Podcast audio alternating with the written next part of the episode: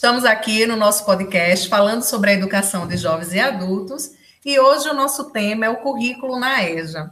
E esse podcast de hoje ele vai ter uma participação especial num bate-papo muito gostoso com a professora Valéria Cavalcante.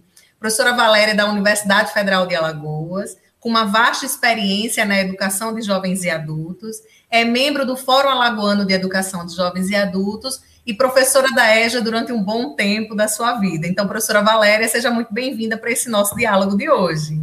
Olá, Regina, boa tarde. Boa tarde a todos. Eu estou falando boa tarde, mas depende do horário que vocês vão me ouvir. Boa tarde, bom dia, boa noite para todas, né, e todos e todes.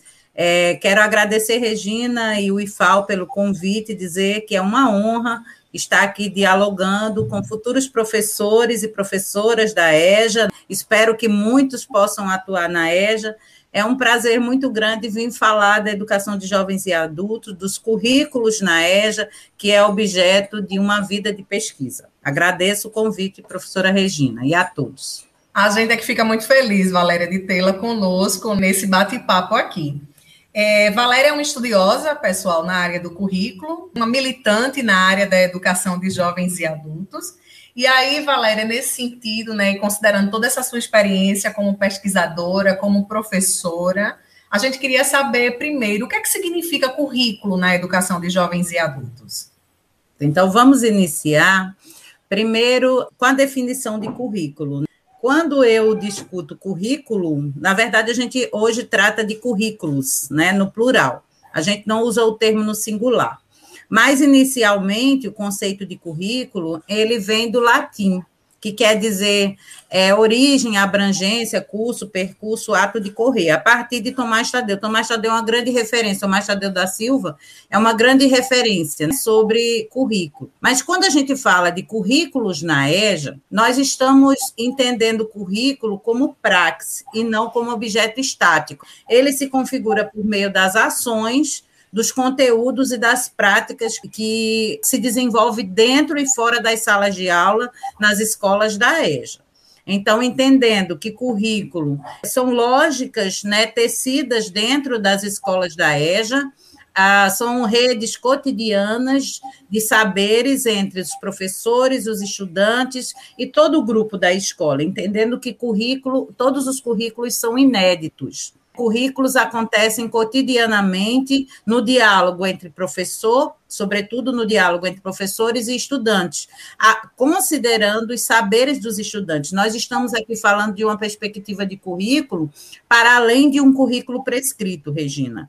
Existem alguns conceitos de currículo prescrito, mas nós na EJA considerando os estudos de Paulo Freire, so, sobretudo a pedagogia do oprimido, capítulo 2 e 3. O capítulo 2, Paulo Freire fala da educação bancária, e no capítulo 3, que é o nosso objeto maior, onde Paulo Freire fala em educação dialógica. Então, nós entendemos que os currículos na EJA, eles precisam ser dialógicos, emancipadores e democráticos, em que o sujeito tem voz. Os saberes dos estudantes, eles permeiam os currículos da EJA. Então, o currículo na EJA é, acima de tudo, um processo dialógico. É a, a tentativa de prescrição, mas nós entendemos que os professores e os estudantes dentro da sala de aula, eles rompem com essa lógica de prescrição de currículo apenas prescrito indicado pelas secretarias e pelos ministérios de educação como é o caso da BNCC, né, que atualmente a gente está numa luta muito grande, porque a, a gente resiste um pouco à BNCC, porque a gente não está preparando o sujeito apenas para o mercado de trabalho. E aí essa lógica da prescrição, ela quer formar o sujeito para o mercado de trabalho. A gente entende que a EJA é muito grande, é muito maior que a BNCC. Se a gente parte da dialogicidade, da democracia e da emancipação. É, não sei se consigo responder, mas acredito que é uhum. isso. É romper com essa lógica prescritiva. Você traz questões que são muito pertinentes, Valéria, principalmente quando a gente vai pensando nessa perspectiva da educação de jovens e adultos e dos currículos, Exato. nesse plural e dando conta dessa diversidade, né, que a educação de jovens e adultos se apresenta para a gente. É interessante também, porque muitas vezes, quando a gente fala sobre currículo, remete para a gente uma lista de conteúdos, né? Exato. muitas vezes esses conteúdos são retirados até de um sumário de um livro didático. E a compreensão, quando a gente pensa nos currículos na educação de jovens e adultos, esses currículos eles ultrapassam, né? Nessa perspectiva que você apresentou aqui para a gente, muito bacana. Mas sempre foi assim, Valéria, essa perspectiva dos currículos, né? Como é que eles se caracterizam? Como é que você vê as experiências curriculares na educação de adultos, né? Na educação de jovens e adultos, nos anos de 1930 até o período militar no Brasil, para a gente ir tentando é. fazer mais ou menos uma linha histórica tá. desse processo. Bem, é, quando a gente fala na educação de adultos no Brasil, as primeiras referências que nós temos é a década de 30, final da década de 30, início da década de 40, quando pela primeira vez o Brasil, diante da urbanização, década de 30, o Brasil era um Brasil rural, né, um Brasil ainda que não tinha ah, muito desenvolvimento, e aí, a partir da década de 30, com a urbanização, com a industrialização, começou-se a pensar na educação de adultos, mas pensa-se na educação de adultos numa perspectiva de alfabetização, mas também na perspectiva de formar para o mercado de trabalho. Como você disse, anteriormente, essa hoje nós rompemos com essa perspectiva, mas inicialmente era formar para o mercado de trabalho. Lembrando que década de 30 o Brasil tinha mais de 80% de adultos analfabetos. Hoje nós temos em Alagoas ainda 30 e alguma, 30 e pouco, nós não conseguimos ainda superar tanto, né? Mas na década de, de 30 o Brasil tinha 80% de adultos analfabetos. E aí pensou-se pela primeira vez numa grande campanha para alfabetizar adultos. E essa campanha foi em 1947, ela foi denominada Campanha de Educação de Adolescentes e Adultos no Brasil. Essa campanha, ela, é, Regina, ela esteve em todos os estados, né? Ela foi um, um grande programa do governo federal, à época, em que uh, se pensou alfabetizar mas era uma perspectiva de alfabetização mecânica para a, também trabalhando é, basicamente com a língua portuguesa na perspectiva da alfabetização e matemática as quatro operações. Era formar esse sujeito para que ele pudesse atuar no mercado de trabalho, principalmente na indústria e no comércio. E aí, nessa campanha foram elaborados guias de leituras, guias de saúde, tinham como metodologia o sistema silábico, né? Existiam frases de conteúdo moral, trabalhavam higiene, eram cartilhas, fizeram cartilhas e guias de leitura em que se formava para é, conscientização né, desse sujeito. E aí era numa perspectiva bem, vamos dizer assim, bem instrumentalista, né? Essa campanha, é, não, nesta campanha, no currículo dessa campanha, era um currículo totalmente prescrito, os professores eram leigos, e o que são professores leigos? Eram professores que não tinham formação, eram pessoas contratadas, isso infelizmente nós ainda, isso ainda existe em Alagoas, né, Regina? Em alguns municípios, alguns professores são leigos contratados, existiam cartilhas com pseudotextos, era Ivo viu a uva, o dedo dói, então eram, eram cartilhas os estudantes eram passivos, completamente passivos, seus saberes não faziam parte ah, do currículo. O professor era o detentor de saber, e foi nessa perspectiva da campanha que Paulo Freire, que estava inserido, conseguiu entender os problemas que era né, formar o, estudante adulto. Por quê? Porque se infantilizava, usavam-se textos infantis que se adaptavam para a EJA, como o professor não tinha formação e era leigo. Nessa né, campanha, ela também já mandava o material pacote fechado. O professor não podia opinar. Trabalhos eram baseados em ditados, provas, textos decorados, tabuadas. Então, era uma formação mínima para atuação no mercado de trabalho.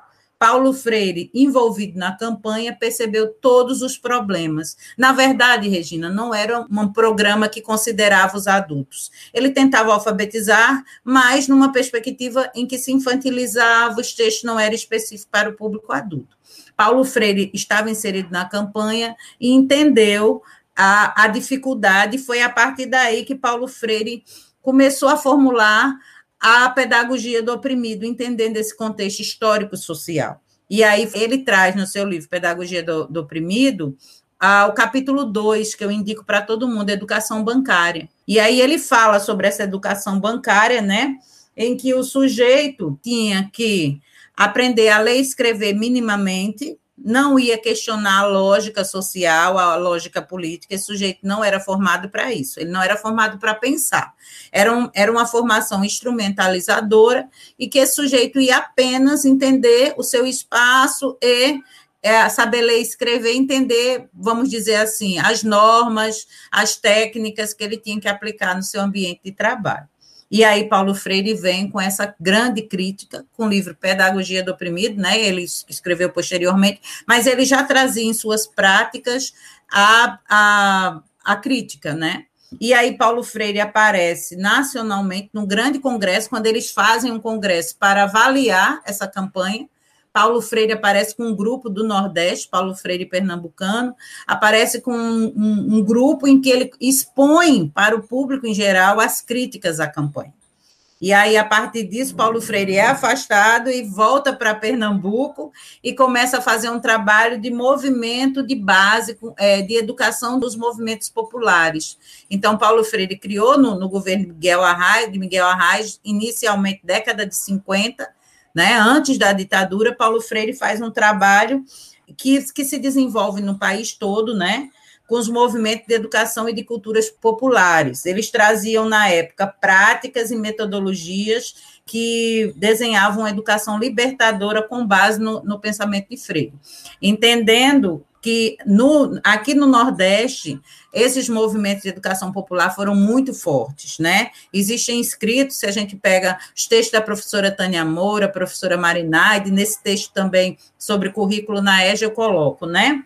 Os movimentos, eles tinham autonomia para elaborar seus currículos, aí eram currículos, cada movimento tinha o seu currículo, e aí é, nascia uma educação de adultos. Na década de 50, nascia realmente uma educação de adultos, porque o que foi pensado é, na década de 40 e de 30 e 40 não era um trabalho específico para os, para os adultos. E Paulo Freire e a sua influência nesses movimentos populares de educação aí sim criou-se uma educação para adultos, com textos, com consciência política, com toda uma discussão social.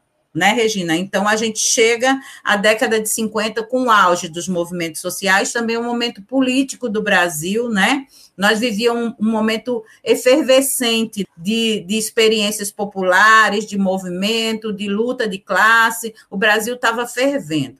Aí a gente chega à década de 60 e vem um balde de água fria com a, a, o regime, com a ditadura militar. E aí, na década de 60, Paulo Freire é, ele foi exilado do país porque é, não podia permanecer aqui agitando a massa, como eles diziam, né? não podia se formar o, o, o sujeito para que ele entendesse o contexto político e social.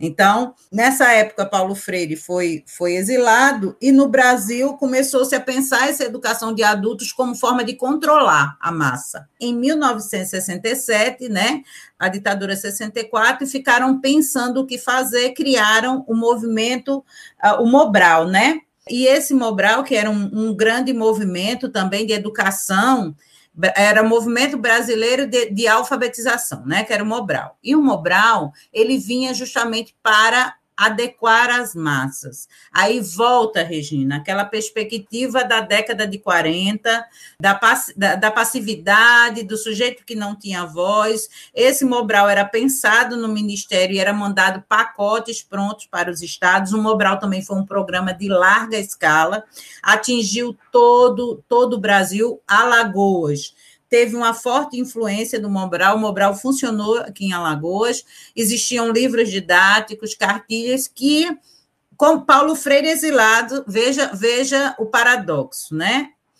Paulo Freire exilado e usavam-se o conceito e o discurso de que o Mobral tinha o método Paulo Freire. Na verdade, Paulo Freire não concordava com o Mobral, e o que, que eles faziam? De novo, formando a massa para o mercado de trabalho, formava o povo para a passividade, não discutir questões sociais, questões políticas. Era, de novo, alfabetizar e formar minimamente sujeito para atuar no mercado de trabalho.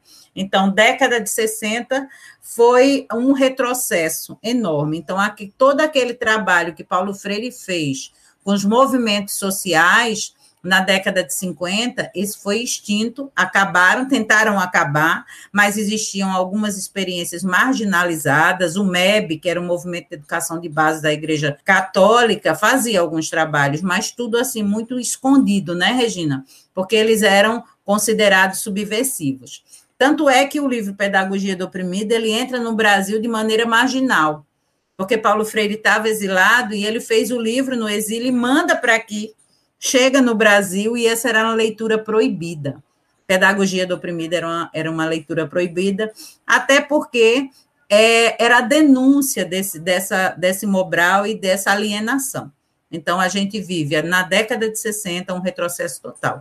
É alienação e formar para o mercado de trabalho. É muito interessante, Valéria, isso que você vai pontuando, né? E como é que é a relação desse do currículo, né? E dessa concepção curricular, ela se articula literalmente com toda a condição dos contextos educacionais que se vivia em cada época. Às vezes a gente acha também que a organização dos currículos elas não tem relação com as histórias de educação, com os contextos políticos e econômicos que a gente vai vivendo. É, nesse sentido, considerando que a gente viu aí que até esse período a gente teve um retrocesso em relação à educação de jovens e adultos e ao currículo em si, como é que você vê os marcos ou os aspectos mais marcantes né, em relação ao currículo na educação de jovens e adultos, que vai sendo reorganizado a partir dos anos 80, num processo de redemocratização do Brasil? Que cenário se dá, né? E que esse cenário, como é que ele traz consequências para o que a gente também está vivenciando hoje. Certo, Regina. É, eu vou trazer dois mar. Primeiro, década de 80, redemocratização, e depois falar anos 2000, educação numa perspectiva de um governo de esquerda, e como nós conseguimos avançar na EJA, né? Primeiro pensar que com a redemocratização, década de 80, vem a redemocratização, o Mobral, a, a partir de. É, começa a redemocratização e o Mobral estava afundado em, em corrupção, porque as pessoas acham que não havia corrupção na, na, no regime militar, mas houve sim muita corrupção e o Mobral estava afundado em corrupção, em problemas né, financeiros. E aí, em 85, o Mobral é extinto, e aí começa-se a pensar, o Brasil passa por esse processo de abertura, né? Os exilados voltam, Paulo Freire volta. E aí, Regina, o que acontece? Começa a se observar que no Brasil nós temos uma quantidade enorme de jovens. Antes se falava em educação de adultos, EDA, né? EDA, E-E-D-A, educação de adultos. E a partir da, da década de 80, começou-se a assumir que, na, que existiam muitos jovens que não tinham alfabetização também, porque esse jovem muitas vezes entrava na, na escolarização e a própria escola expulsava. Né, ele não se formava por conta dessa educação bancária, existia um contingente muito grande. Então, começou-se a se preocupar com esses jovens e adultos que estavam analfabetos é, e, e, estando analfabeto, não tinha acesso também ao mercado de trabalho, né? Mas aí, com a volta de Paulo Freire, pensou-se na educação de jovens e adultos. E aí, o conceito de educação de jovens e adultos, ele é formado a partir da década de 80. O que antes se falava só em EDA, agora é EJA. Então, educação de jovens e adultos começa a partir da década de 80, e aí Paulo Freire traz, né? Aí, aí o livro Pedagogia do, do Oprimido, ele pode ser é, comercializado e discutido aberto, né, Regina, no Brasil, e aí começa-se a falar, né? Paulo Freire traz os conceitos, né? De relações de dominação, denúncia do, do currículo tradicional, conceito de educação problematizadora é, como alternativa à educação bancária, respeito às diversidades dos sujeitos, e ele dizia que os homens se educam mutuamente, né, intermediado pelo mundo, e o ato pedagógico como ato dialógico. Então, Freire volta e educação de adultos passa a ser um grande boom né, no Brasil. E aí é, nós entendemos que o currículo, a partir de Freire, né, com essas influências de Freire na década de 80, ele vem como uma educação libertadora, e ele diz que tem que ser forjado com o oprimido e não para ele. Pedagogia que se faça da opressão e de suas causas objeto de reflexão dos oprimidos. que resultará o seu engajamento necessário na luta por sua libertação. Então, Paulo Freire diz: não se faz educação de jovens e adultos sem que o sujeito participe, sem dar a voz ao sujeito. E aí, Paulo Freire propõe uh, no capítulo 3, e nós seguimos, aí eu digo que nós, que, que eu sou freiriana, e eu acredito que muitos professores da EJA, nós seguimos o capítulo 3 da Pedagogia do Oprimido, que é Educação Dialógica, onde Paulo Freire propõe os temas geradores. E o que são os temas geradores, né, Regina? Tema gerador, ele nasce da fala do sujeito. Então, primeiro, a educação tem que ser dialógica. O estudante tem que ter voz, o professor tem que permitir a voz para que ele fale.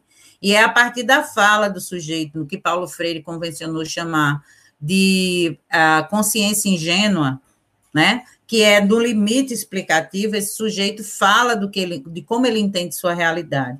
E a, o professor traz esse, esse discurso para o currículo e vai problematizar. Então, é a partir de temas geradores que se faz uma excelente educação de jovens e adultos, porque o tema gerador é, da, é parte da fala do sujeito. É, nessa década de 80, explodiu no Brasil essa perspectiva de educação dialógica com temas geradores, e a gente tem, é, principalmente no Rio Grande do Sul, experiências com redes temáticas. Essas redes temáticas, hoje se usa aqui em Alagoas, principalmente no, no município de Maceió, as redes temáticas, né, que são currículos baseados em temas geradores.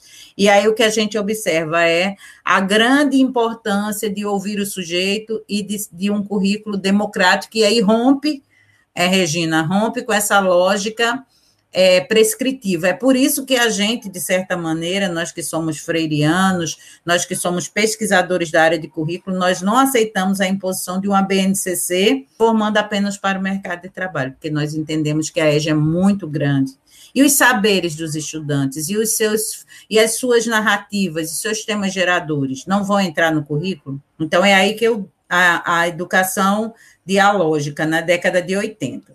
E aí, é, a, em 2000, e aí eu pego como marco, em 2000, a, a resolução né, é, do SEB, que são as diretrizes curriculares da EJA, que saiu em 2001, né? Quem não leu, leia as diretrizes curriculares, com parecer de Jamil Cury, essa é a grande referência em 2000, em que ele fala na equidade, na função da equidade, a função reparadora para a EJA né, para esse sujeito que não teve oportunidade de se escolarizar durante a infância, em outros momentos da vida.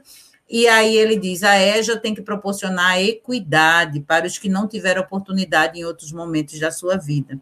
E Jamil Cury e as diretrizes deixa clara que a EJA ela precisa ser adequada à realidade dos sujeitos. É aí que vem a flexibilidade, porque as pessoas reclamam, né? Ah, o horário, a flexibilidade, existe uma diretriz que foi criada em 2000. Então, é lei. Nós não estamos é, subvertendo a ordem e a lei quando a gente diz que o currículo tem que ser flexível, que a escola tem que se adequar ao horário dos sujeitos, que tem que dialogar com esses sujeitos, tá? Então, essas diretrizes, ela muda né? E ela é lei. Então, a partir do momento que é lei, Regina, você sabe que, que força as instituições a mudar.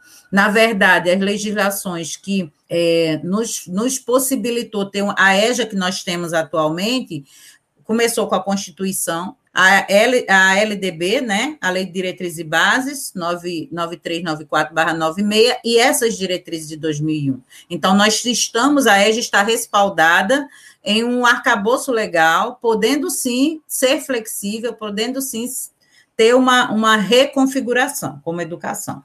E aí, atualmente, né, eu vou ler aqui uma citação de Boaventura de Souza Santos, porque nós estamos na pós-modernidade, numa perspectiva pós-crítica, não desconsiderando a perspectiva crítica de Paulo Freire. Mas eu vou ler uma citação de, de, de Boaventura, que tudo tem a ver com a EJA, quando ele diz: temos o direito de ser iguais quando a nossa diferença nos inferioriza. Temos o direito de ser diferente quando a nossa, nossa igualdade nos descaracteriza. Daí a necessidade de uma igualdade que reconheça as diferenças e de uma diferença que não produza e alimente ou reproduza desigualdades. Quem nos diz isso é Boaventura de Souza Santos. Então, nós partimos desse conceito, do conceito de equidade, né? Temos direito de ser diferente, não é isso? E aí, a partir de 2000, nós percebemos a influência da, da, do pós-crítico, da pós-modernidade no currículo. E o que é isso? O que é essa pós-modernidade? O que é esse currículo pós-crítico? É um currículo que supere as verdades absolutas, é um currículo que traga democratização cultural, as diversidades culturais. Agora a gente está falando nas diversidades, né? Nesse sujeito que é negro, que é índio, que é homossexual, que tem a sua eh, religiosidade garantida, a questão de gênero. Então, entra no currículo da EJA a, a, a, na atualidade, todas essas questões não se pode hoje falar de EJA sem falar de diversidade dos sujeitos, né, professora Regina? Então, a gente derruba os binarismos, né, de macho, fêmea, homem, mulher, branco, negro, científico e não científico. A gente começa a romper com essa lógica da, da, do, dos pares dicotômicos. A gente quer, na verdade, a igualdade, né? E, a, e que essa diferença seja problematizada na sala de aula. Então, é, não sei, Regina, até que ponto, e aí o que é que a gente, onde é que a gente chega? Acho que eu falei muito, mas é por aí, né? Não, mas o tema, Valéria, ele é muito instigante, né? E não é, dá para a gente resumir e falar de, de, forma né, menor do que isso que você está colocando para a gente. Só para a gente finalizar, né, e retomar um pouquinho uma fala sua inicial e que ao longo desse nosso bate-papo apareceu, que é com relação à base nacional comum curricular, que é um, uma discussão que está à tona aí em todos os, os lugares, em todas as demandas que a gente tem trabalhado no campo da educação, né?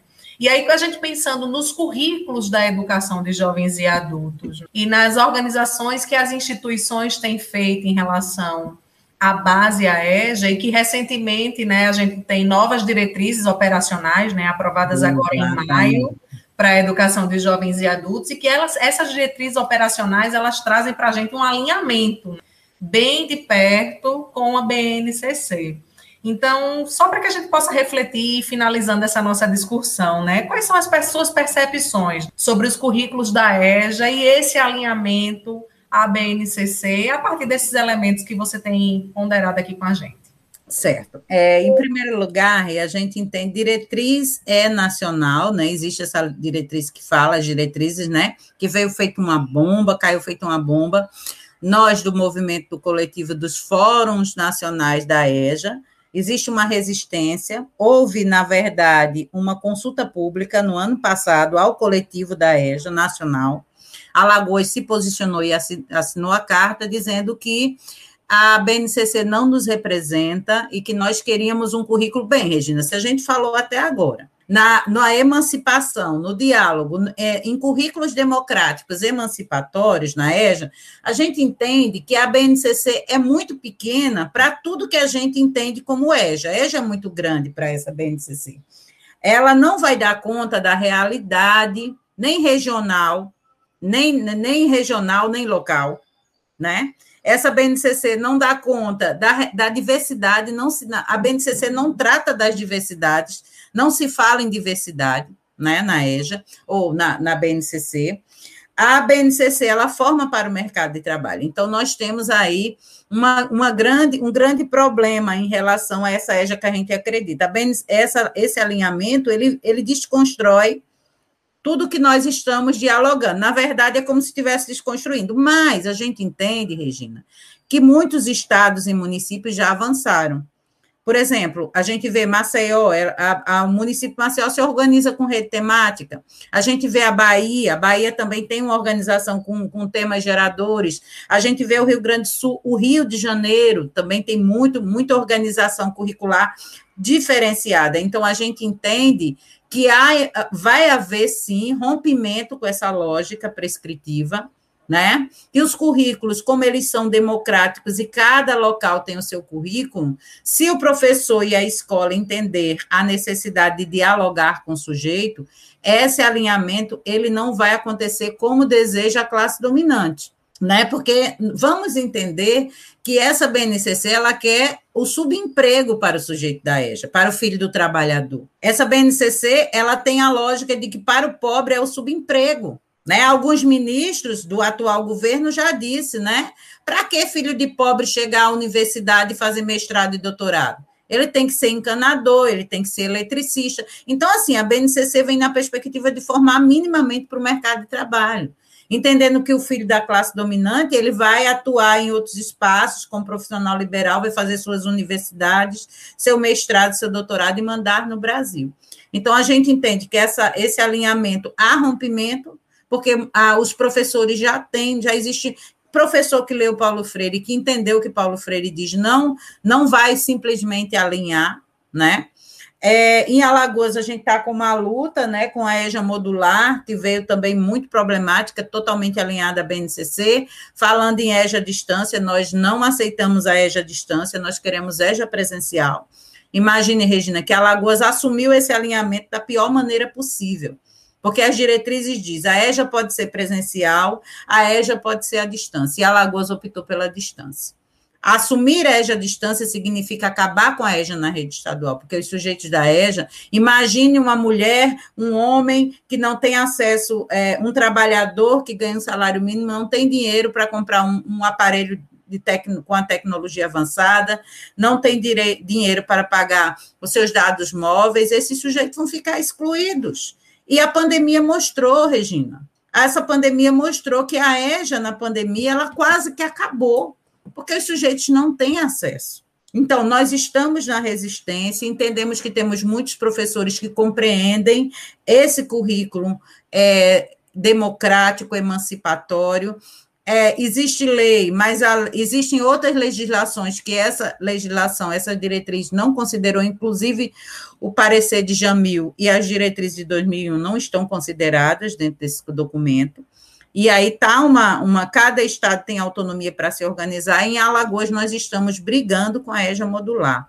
Inclusive já tivemos reunião com o conselho, é, é, vamos dar entrada no Ministério Público dizendo que nós queremos uma EJA que respeite os saberes dos estudantes e dialogue com os estudantes. Não, primeiro, para você elaborar um currículo, você tem que ouvir os sujeitos, os sujeitos não são ouvidos. Essas diretrizes, elas, na verdade, ela não vai nos matar, né? Porque a Conceição Evaristo diz: combinaram de nos matar e nós combinamos de não morrer. Nós estamos na resistência, sabendo que essa, essa diretriz vai ser derrubada. Espero que logo nós tenhamos, tenhamos oportunidade num governo coerente que entenda a educação como prioridade, né? Porque nós não estamos num governo em que eu estou dizendo governo a nível nacional e estadual também, né? Que considere a educação e a educação de adultos, de jovens e adultos, como prioridade. Mas, Regina, estamos na resistência, tá? Não aceitamos que o currículo não seja dialógico. O currículo na EJA é dialógico. E é assim que Freire nos ensinou. Vamos continuar na resistência. A militância Valéria, por isso. Muito obrigada, Valéria, por esse bate-papo. Eu acho que a gente passaria ainda mais Muito tempo, né? horas conversando aqui, né? Muito obrigada é. mesmo. A gente agradece demais essa oportunidade de dialogar e de compreender os currículos da EJA nessa perspectiva dialógica. Né? Acho que isso ficou muito claro para a gente. É, e uma indicação de leitura, pessoal, para se vocês quiserem aprofundar essa discussão, né? Então, estamos indicando aqui o texto de Valéria com a professora Inês Barbosa de Oliveira, da UERJ, intitulado Currículo da EJA no Brasil: Rupturas, Retrocessos, Avanços e Visibilidade. Esse texto a gente pode encontrar no livro Educação Continuada, Currículo e Práticas Culturais, organizados pelas professoras Denise Lopes, Inês Oliveira e Marinaide Freitas, uma publicação da CAP CNPq e da, da editora DP Et Ali. Valéria, muito obrigada. Finalizamos por aqui e nos vemos em breve. Um abraço, obrigada pela oportunidade.